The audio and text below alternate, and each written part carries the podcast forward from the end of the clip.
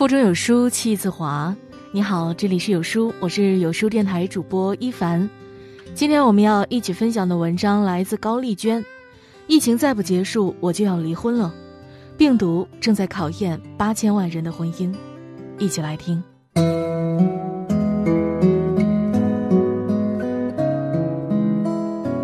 昨天看到一段话，格外让人动容。这些天特别频繁的听到邻居吵架。一场疫情考验了多少感情，爱和不爱互相磨合的程度，共同的爱好和话题，关起门来这么多天被看得明明白白。是啊，最近每个人都被关在家里，不能出门买买买、看电影、约会玩乐。我们从来没有意识到，所谓在家过日子，真的能平淡到如此地步。关起房门来，被考验的最多的就是关系。有人说，疫情再不结束，我就要离婚了，实在是太无聊了，太无法忍耐了。而这场变故也让很多人意识到，所谓过日子就是这么平淡。我们只是在这段特殊的时间里，找回了它本来的样子。就像白岩松所说，人生百分之五的过程是快乐，百分之五是痛苦，百分之九十是平淡。痛苦的人善于把百分之九十的平淡变成痛苦，快乐的人善于把百分之九十的平淡变成快乐。生活一点糖就够了。我们绝大多数时的状态都处于快乐和痛苦的中间，平平淡淡的过完一天又一天。前几天闺蜜过生日，却没办法出门庆祝，只能闷在家里无所事事。七岁的女儿拿出了新学的折纸，还画了一张贺卡送给她，她立刻一扫阴霾，心里美得不得了。倒是她老公一直欲言又止，一副一脸忐忑的样子。实在憋不住了，她才满是歉意的对他说：“等疫情过去了，我们再补过生日吧。今天先在家吃一顿饭。”闺蜜有些意外，这种时候当然只能在家庆祝了。而且两人结婚多年，过生日这种事她早就看淡了。她对老公说：“你的心意我收到了，谢谢。我没有怪你的意思，就这样一家人吃顿饭就挺好的了，不用那么多的惊喜和浪漫。”她老公本来就是个腼腆的人，听她这么说，越发不好意思的挠挠头。事后她才告诉闺蜜，每天在家不能出门就够烦的了，生日还这么潦草随意，她怕她不高兴。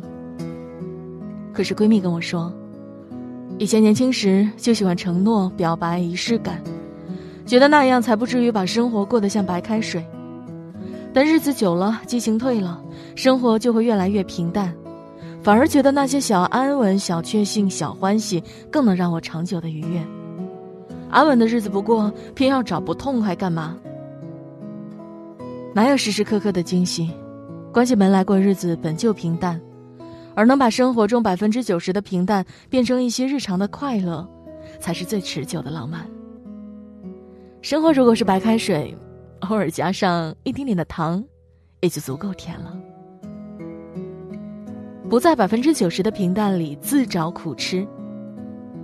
可是生活中，我们却看到太多人硬生生把那百分之九十的平淡过成痛苦，觉得人生不如意之事十有八九。剩下的十之一二也要自找苦吃。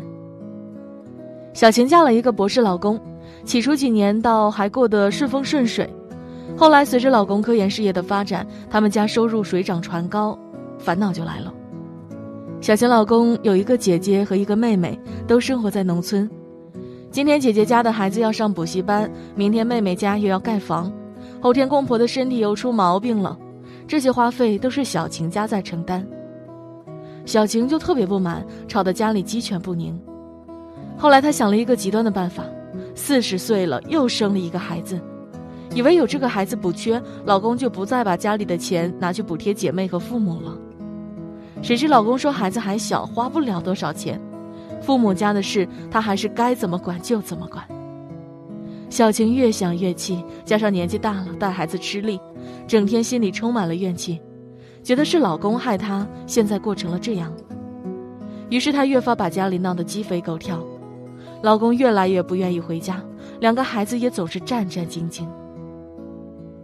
其实外人都能看明白，小晴老公拿去照顾父母和姐妹的钱，只是他收入的很少的一部分，并不影响自己家庭的正常生活。但小晴在意的是，老公不听自己的话，于是无休止的陷入了改变他人而不能的挫败和愤怒中，把好好的生活变成了爆炸现场。有一种人，就是擅长给自己找不痛快，怎么过都不舒服。百分之九十的平淡对他们来说就是百分之九十的难受，一定要作出一点事来，他们才愿意停手。但做的后果，往往不会让他们满意，只会让他们更痛苦。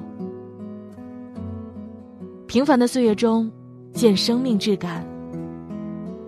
真正的生活不总是充满了密集的快乐、激情和铺天盖地的幸福，也不总是处在痛苦、纠缠和悲伤中。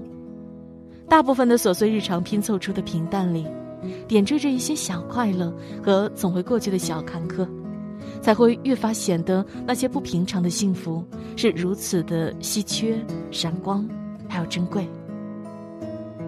生活中，我们面临的大喜大悲都是极少数，且他们一般都与现实有关。比如说，你取得了什么了不起的成就，实现了期盼已久的愿望。再比如，身边人患了什么重病，或面对生命的分离，这些大悲大喜发生的次数都是有限的，反倒是大喜大悲的中间，那些百分之九十的平凡岁月，我们如何度过，才显现出生命不同的质感。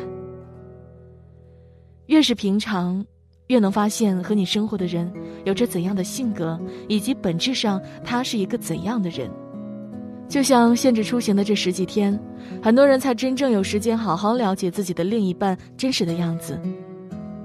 有人每天吵架，终于发觉和伴侣实在是无法磨合；有人闲时作乐，才知道另一半竟然是这么有趣的人；有人平淡度日，明白了平平淡淡才是真。浪漫和惊喜都可以刻意制造，唯有过日子的能力和品性，在细水长流的日常中。才能看出来。同时，现实安稳的经验也告诉我们，坎坷和痛苦不是常态，他们终究会过去。我们都该看得更远。正经历的这点痛，在几年后、几十年后还算不算得上痛？正经历的这些小欢喜，如果不仔细体味和回味，待日积月累，是不是就流失掉了许多幸福呢？所有这些痛和小欢喜，加起来一针一线的织成了我们不凡的一生。而婚姻经历过这些平淡的洗礼，也变得熠熠生辉。这是一场考验，也是一次契机。今天是二零二零年的二月九日，依旧是很平淡的一天。你将会做什么？今天的你，又会有怎样的小欢喜呢？